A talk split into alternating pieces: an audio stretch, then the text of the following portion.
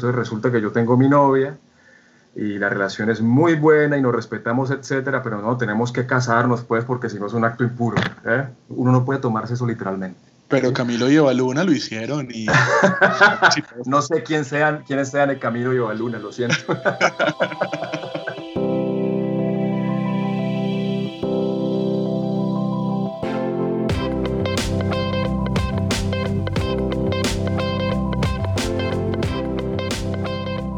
Esto es Charladita Podcast, un podcast sin corrección política y con un poquito de límite de tiempo, porque nos dijeron que los capítulos estaban muy largos. Por interno nos han dicho muchas cosas, en redes sociales nos han dicho más bien pocas, pero hoy queremos atenderlos de a uno.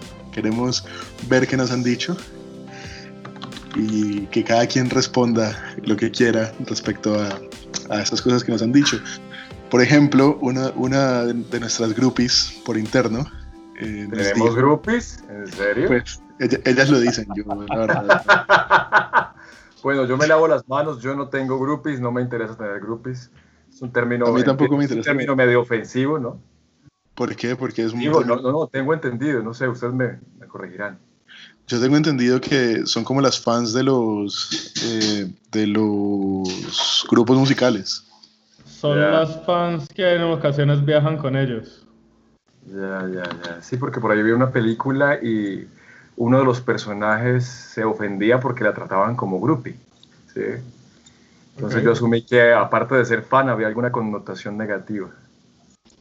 Para cuando salgamos de tour, para cuando hagamos una gira post cuarentena, Cali, Medellín, Palmira, Bogotá. Caramba. 2025. Va a ser 2025 porque la cuarentena va a acabar en 2024. Seguramente. bueno, entonces, ¿qué nos han dicho? Bueno, eh, bueno, ¿qué nos han dicho? Entre, entre las cosas que nos dijeron, nos dijeron que cómo vamos a aplicarle método científico a algo tan social como el género, como la identidad de género. Ay, ay, ay, ¿por qué no grabamos lo que charlamos ayer, Juan? Ah. Ay, maldita sea. ¿Lo explica usted o lo explico yo? Yo creo que lo explica usted. Básicamente, lo primero que se tiene, tenemos que pensar es como capas que se, que se empiezan a poner unas sobre otras. Lo primero que tenemos es el sexo y es la condición meramente biológica eh, que está determinada por cromosoma XX o XY, ¿cierto? Y eso nos va a determinar eh, si somos mujeres o somos hombres, Perfecto. Hasta allí no hay nada extraño. El punto es que esa pequeña diferencia en cuestiones biológicas tiene un gran impacto en cuestiones temperamentales y comportamentales.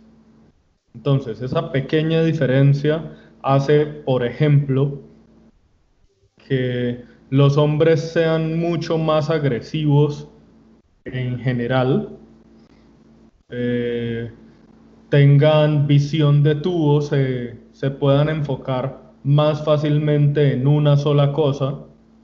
Eh, y pues obviamente eso también está asociado con una fuerza física, con un tamaño, que está, entre otras cosas, dado por la producción de testosterona, que es mayor en los hombres. Por otra parte, las mujeres tienen un cerebro capaz de hacer muchísimas cosas a la vez. Pueden estar pendientes de muchísimas cosas a la vez, una capacidad de, multitasking que es impresionante, ¿cierto? Son más empáticas, son más afables en general. Eh, y entonces, eh, esto pues ya de hecho te causa unas diferencias que son biológicas, asociadas al sexo. Esas diferencias eh, naturalmente en estados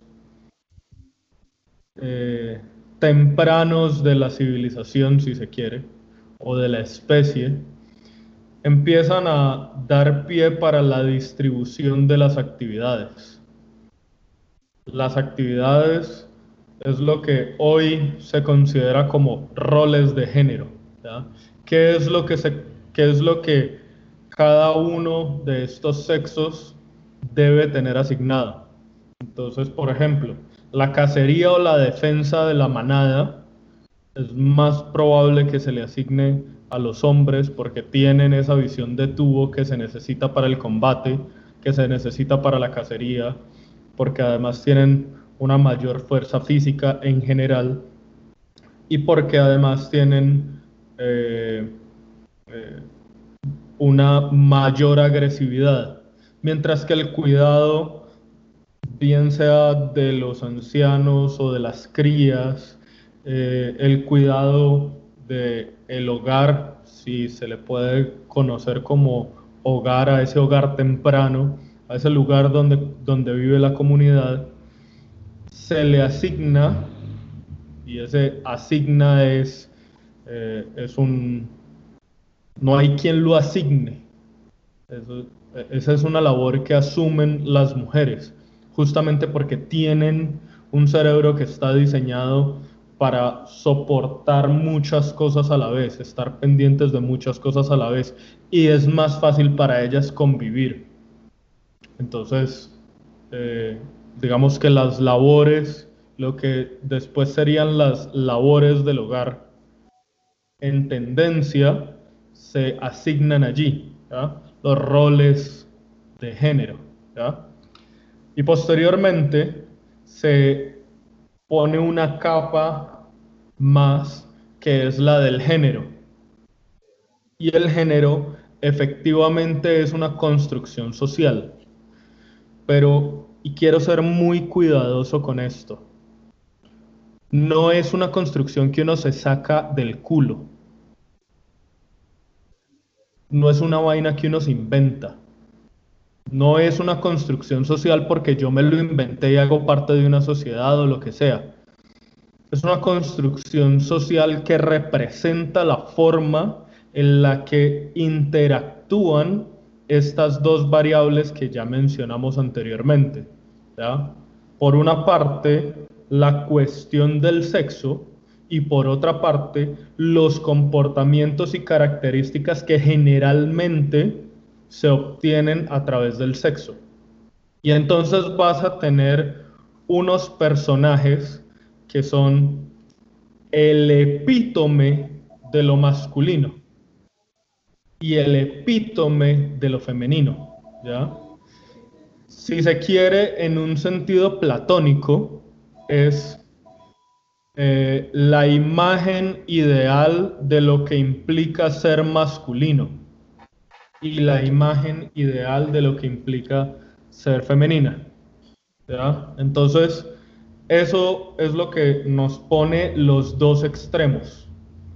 Y esos dos extremos son los que nos crean un continuo y los individuos se mueven entre eso. De la misma manera en que eh, Platón dice hay un caballo en el mundo de las ideas y ese caballo en el mundo de las ideas nunca corresponde con el caballo que estamos viendo en la realidad, pero hay unos caballos que se acercan más al caballo ideal y otros que se acercan menos al caballo ideal. De la misma manera uno podría decir, hay unos hombres que se acercan más al hombre masculino y otros que se acercan menos. De la misma manera hay mujeres que se acercan más a la mujer femenina y otras que se acercan menos. Son variables que están en juego, pero son variables que están eh, en juego también por condiciones biológicas.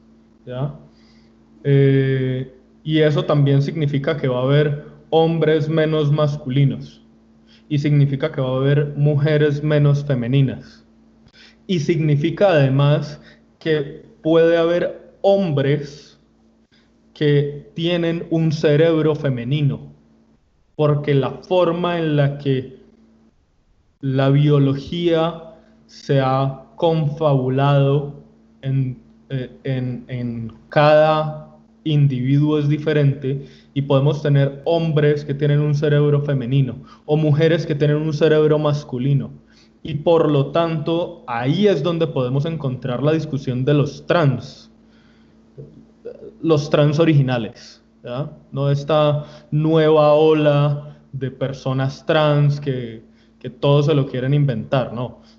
La lucha original de los trans es, es que yo nací así, yo nací en el cuerpo equivocado, si se quiere.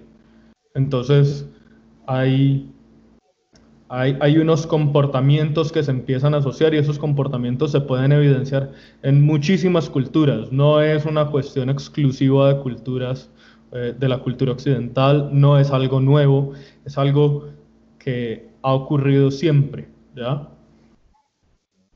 Pero decir que el género es una construcción social que no tiene ningún tipo de arraigo en cuestiones biológicas, implica que yo puedo ser lo que yo quiera. Y en ese sentido, yo no puedo decir que es una construcción social enteramente, pero que además yo nací en el cuerpo equivocado. Yo me tengo que quedar con, con una de las dos yo no puedo eh, tener el beneficio de las dos cosas. Y justamente por eso es que se plantea y se ha planteado siempre que masculino y femenino hacen parte de un espectro, de un continuo. Y, las, y hay personas que se van a encontrar en el punto medio entre ese continuo, ¿ya? andróginos, si se quiere. Casi que difíciles de distinguir eh, entre hombres y mujeres. Pero y entonces, eh, aquí, ¿dónde entra el, el, o porque hay personas que entran a decir, a hablar sobre el asunto de la heteronormatividad, ¿sí? O sea, si bien eh, te, van a, te van a decir cosas como que es que estás considerando a las personas entre lo masculino y lo femenino. Ajá. Eh, entonces, ¿cómo argumentas ese asunto de que, de que las cosas se, deben mover en ese espectro entre hombres y mujeres? Pues es un lo primero es que es un espectro que te da para todas las combinaciones, todas las combinaciones posibles. ¿Ya? Eh, segundo, lo heteronormativo hace referencia esencialmente a si es adecuado o no asignar ciertas labores dependiendo del sexo. ¿Ya? Porque se supone que encontramos una distribución totalmente desigual en la sociedad de cómo, se cómo participan hombres y mujeres. Y sí, encontramos una distribución que es totalmente diferente. Los hombres tienden a hacer trabajos mucho más arriesgados que las mujeres, arriesgados físicamente y pues, no sé, el 95% de las personas que hacen ladrillos son hombres y nadie se queja de eso. Todo el mundo se queja por llegar a la posición gerencial eh, pero nadie se está quejando por las otras cosas. Los trabajos que también son, que pueden ser también muy arriesgados y que nadie, los, nadie más está dispuesto a hacerlos. En ese sentido también está asociado con el hecho de que nosotros, los hombres, somos más desechables. En cuestiones evolutivas somos más desechables que las mujeres. Las mujeres son mucho más importantes para, para, digamos, la continuación de la especie que nosotros, ¿ya? Entonces, en ese sentido, por eso nosotros... con un banco de esperma. Exactamente. Exactamente. Entonces, eh, yo diría que no está bien asignar labores o valores dependiendo del sexo, pero eso no significa que no se deban asignar labores o valores dependiendo del temperamento o los comportamientos de los individuos. Por ejemplo, si yo les pregunto a ustedes, y este es un argumento que en muchas ocasiones ha puesto Jordan Peterson, Si yo les pregunto quién es más agresivo, un hombre o una mujer en general. Mm, agresivo, yo creería que agresivo sin pensar en violencia, sin pensar en, algo físico, simplemente el sentimiento de agresividad. Yo creería que eh, las mujeres. Bueno. Porque es que ellas pueden sentirlo y lo, y lo transmiten de muchas formas. O sea, yo, yo noto, digamos, mucha, mucha envidia que pasa por, o va hacia la agresividad, ¿no?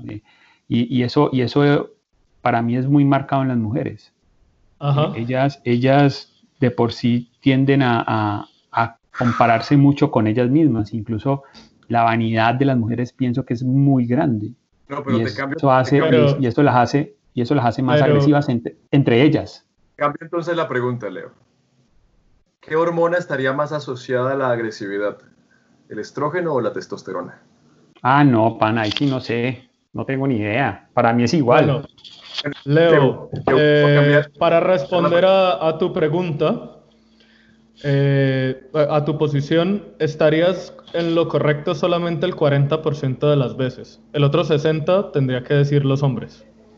Resulta que la distribución de cosas, de, temperamentos en una población y rasgos de los temperamentos como la agresividad se distribuyen en una campana de Gauss, una distribución normal. Ajá. ¿Cierto? Pero si vos superpones la campana de Gauss de hombres y mujeres, eh, te das cuenta que es mucho más la superposición que lo que tienen de diferencia. Por eso estarías en lo correcto el 40% de las veces. Y el otro 60% de las veces uno tendría que decir es un hombre. Los hombres son más agresivos, ¿ya? Eh, pero si partimos de esa base y yo les digo, seleccionen, las 100 personas más agresivas de una población, el 100% son hombres porque esa pequeña diferencia en el medio se hace extrema en las, en las puntas. ¿ya? Entonces, eso nos tiene que servir a nosotros para entender cómo distribuimos efectivamente las actividades.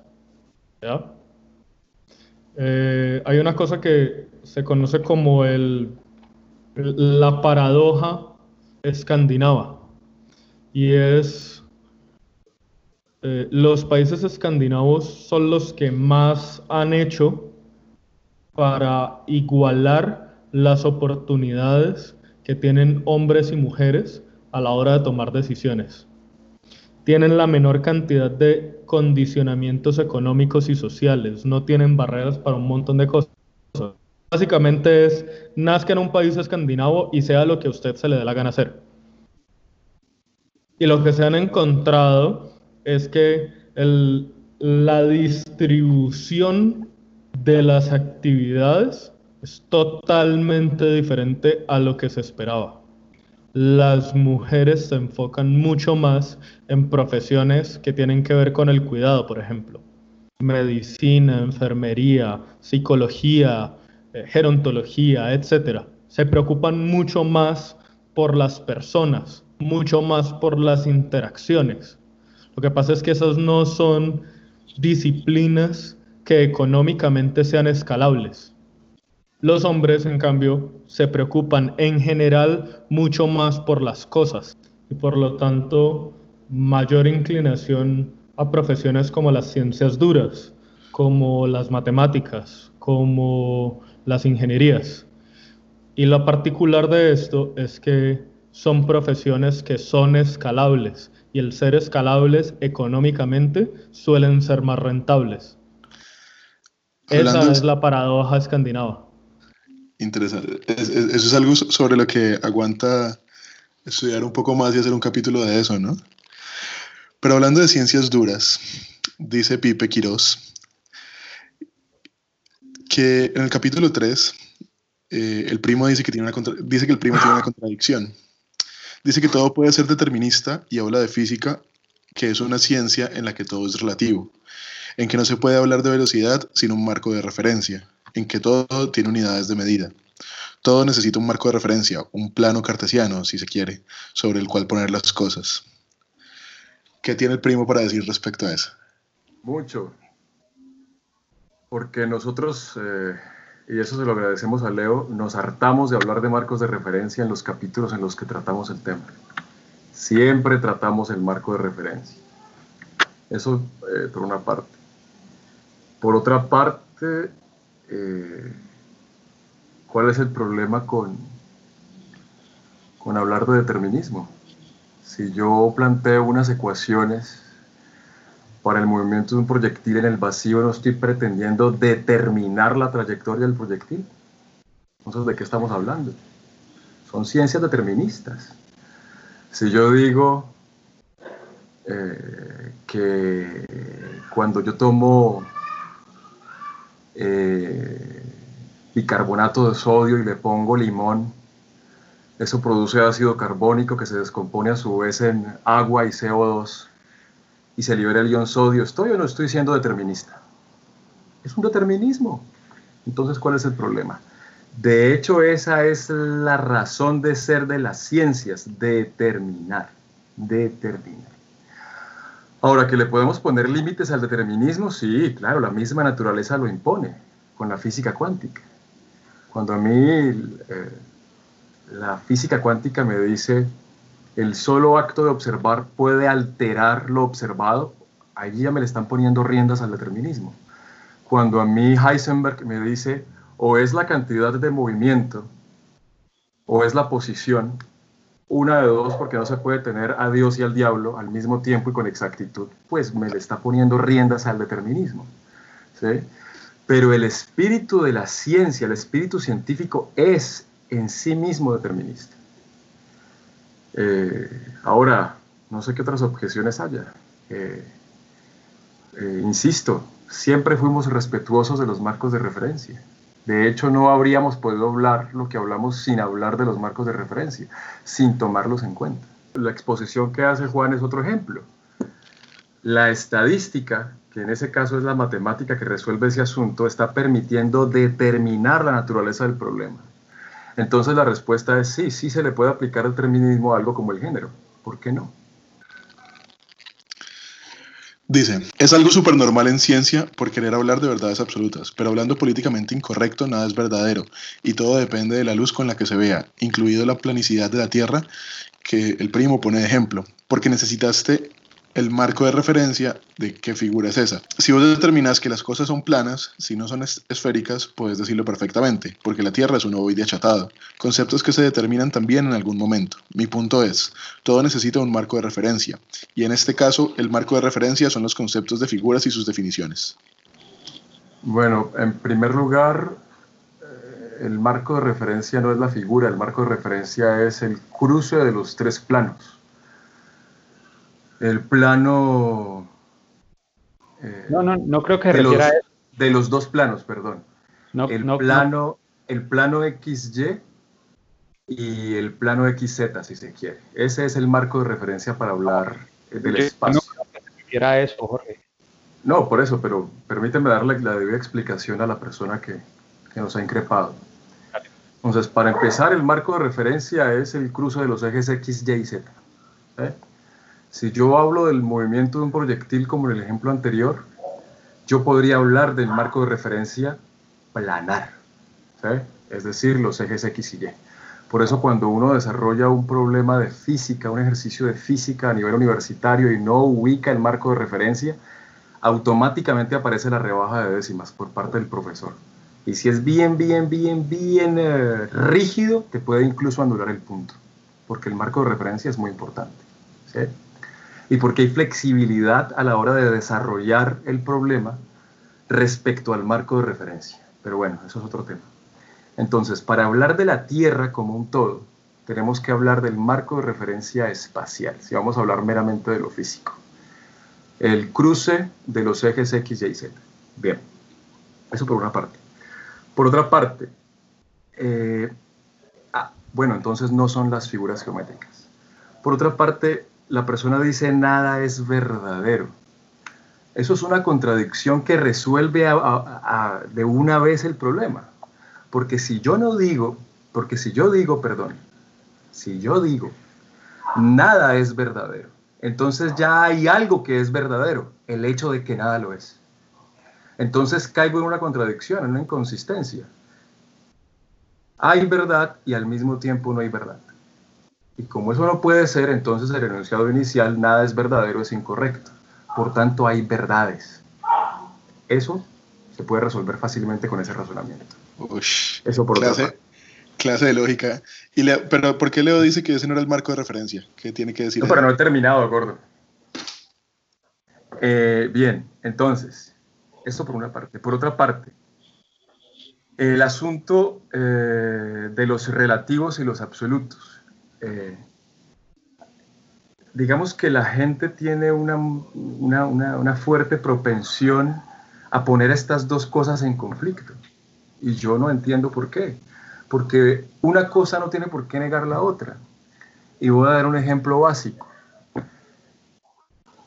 Yo puedo hablar de dos relativos, 5 y menos 5. Y esos dos relativos coexisten con su absoluto, el 5. ¿Cuánto pesa el 5? 5. ¿Cuánto pesa menos 5? 5. O sea que hay dos valores relativos y un valor absoluto. Y esa discusión de lo relativo y lo absoluto es muy interesante y se puede modelar con el lenguaje de las funciones matemáticas. El absoluto es la función constante, y c. El relativo es y igual a f de x, es relativo a, ese es el significado relativo, que depende. Absoluto significa que está congelado, inerte, muerto, no cambia, no varía. Y esa es la base de la distinción. Y de hecho eso es lo que hace posible el determinismo, que como ya había dicho tiene sus límites. Puedo poner otro ejemplo eh, antes de ceder el turno.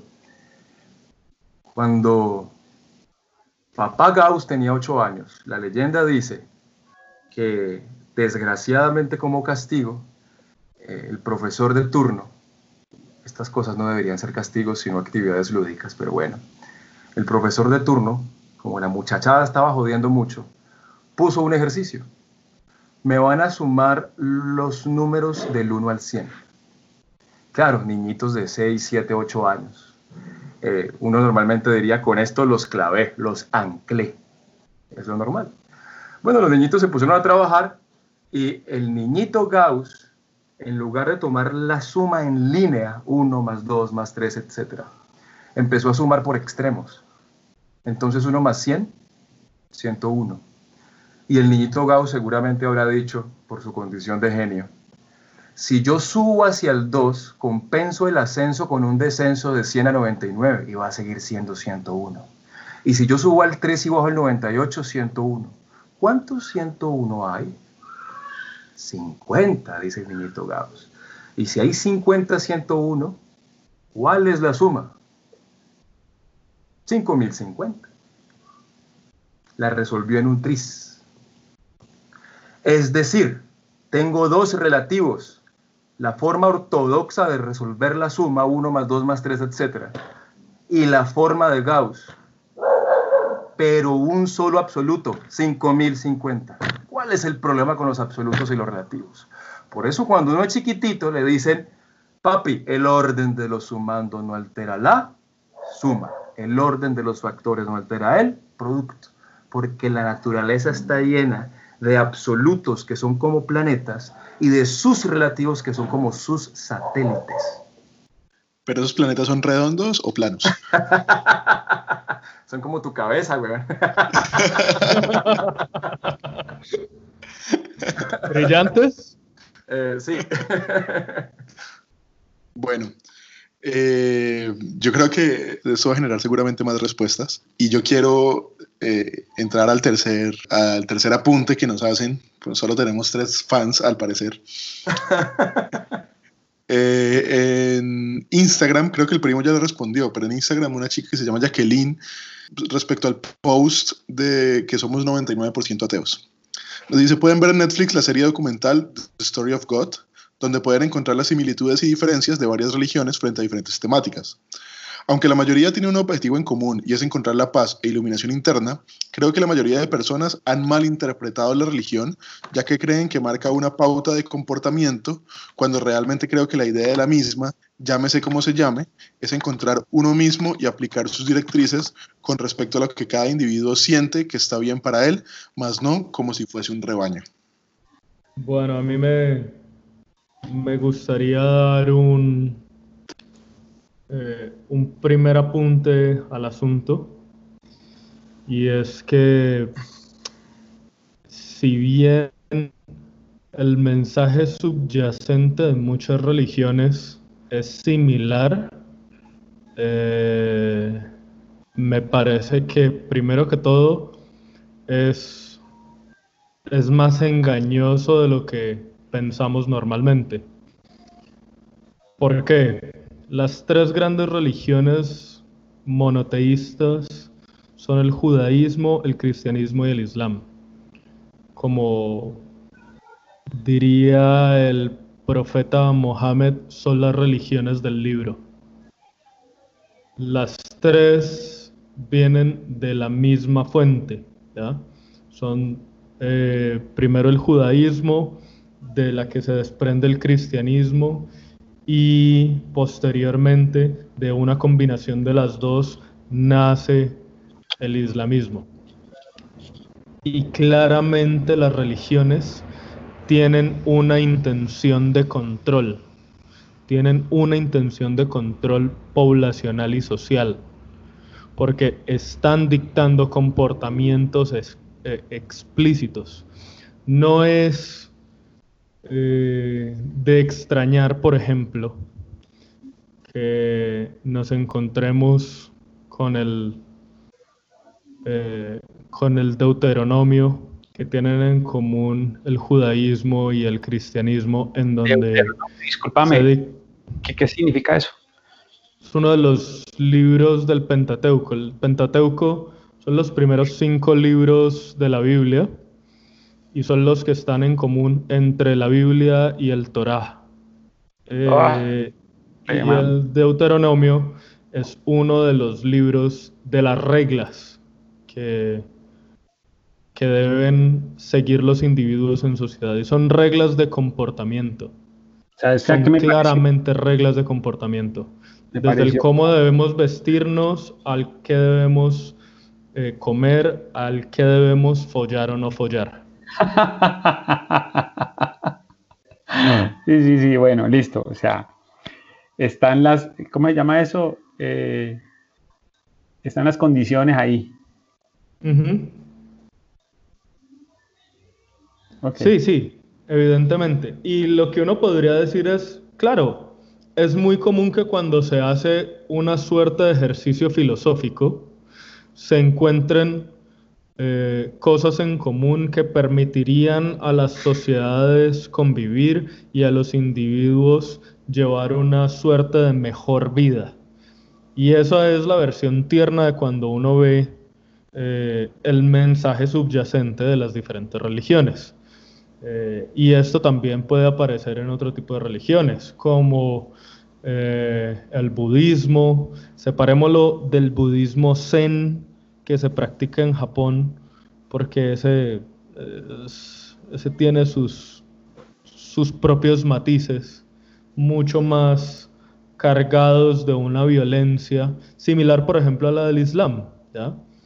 Eh, pero entonces no nos apartemos del hecho de que son libros de reglas, de cómo se debe vivir y por lo tanto dictan un comportamiento. La idea de que nosotros queramos ahora leerlos de manera más laxa y queramos leerlos eh, de manera metafórica y todas estas vainas, yo hago siempre una recomendación.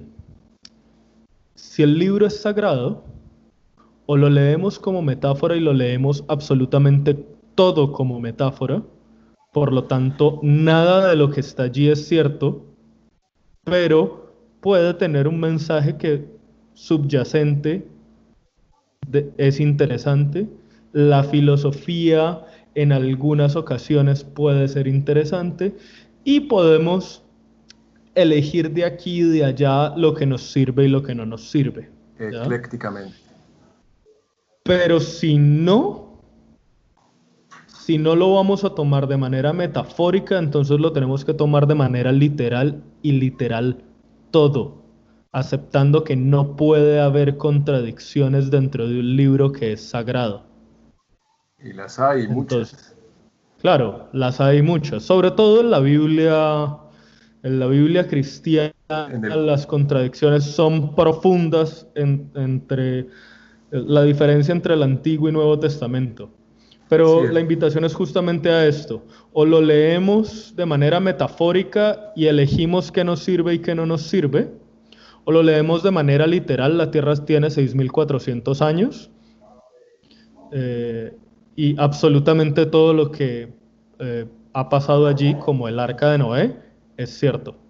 Entonces, yo el asunto invito a tomarlo con cuidado porque, porque las religiones tienen claramente la intención de controlar los comportamientos de los individuos y eso tiene consecuencias en el mundo real.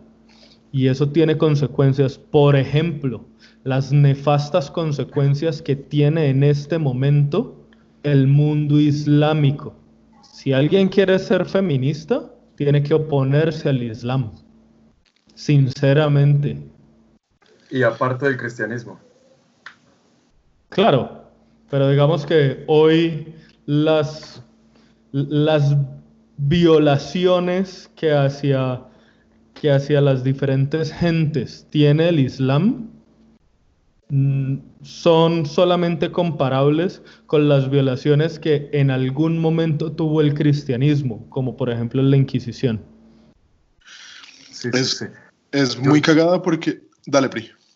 Eh, gracias, Gordo. Eh, sí, eh, lo que dice Juan es muy cierto. Con los textos sagrados, bueno, yo hablo respecto a la Biblia porque no, nunca he tocado una copia del Corán. hay que tener mucho cuidado. Uno no puede leer esos textos de manera literal, porque si no termina creyendo que todos descendemos de Adán y Eva, o sea, todos descendemos de un incesto. ¿Sí? Eso ya para empezar cruza cables. ¿Eh? Incesto eh, sobre incesto. Sí, porque no es solo Adán y Eva, sino, exacto, más adelante la descendencia de Seth con Eva. Exactamente. Y bueno, ejemplos hay muchos, ¿sí? Y entonces eh, volveríamos al asunto problemático de la verdadera homofobia, porque hay que recordar que en, una parte de esos cinco primeros textos bíblicos está la condena a la homosexualidad. Dice algo así como que es una aberración, etc. Hay una condena muy fuerte allí. Uno no puede leer eso de manera textual. Uno sí puede leer toda la Biblia de manera ecléctica, como decía Juan, recogiendo las partes útiles para la vida cotidiana, para la vida real y razonablemente. No es cuestión de que eh, eh, resulta que están persiguiendo a mi madre para matarla y como el decálogo dice no mentirás, entonces la entrego. No, no, pues eso no puede ser, eso no tiene sentido. ¿sí? Uno tiene que saber cómo, cómo aplicar eso. ¿sí?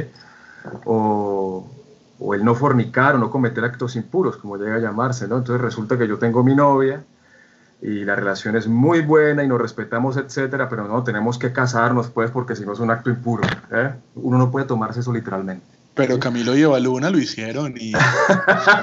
no sé quién sean, quiénes sean el Camilo y Evaluna, lo siento. Tendrían que ilustrarme, no miento. Bueno, pero, pero volviendo al tema, eh, Sí hay cosas muy útiles, como decía Juan, en, el, en los fondos. Eh, eh, particularmente, eh, la generalización puede hacerse en el, en el Nuevo Testamento. ¿sí? Esa, esa, doctrina del amor al prójimo, de hecho, no es exclusiva del cristianismo, eso también está en el confucianismo. ¿sí? tratar a los otros como yo quisiera que me traten. Bueno, en fin. El punto es eh, para responder eh, de mi parte a la pregunta de la, de la señorita, eh, que desgraciadamente las religiones no son eh, en general eh, una eh, palomita blanca, una cosa inocua, es decir, que no, hacen, que no tiene capacidad de hacer daño. Unas, unas estructuras flexibles en las que la gente pueda simplemente ir a buscar bienestar. No, eso no es así. Y el estandarte de esa, de, de, de, de, esa situación está, en el caso del cristianismo, está en el decálogo.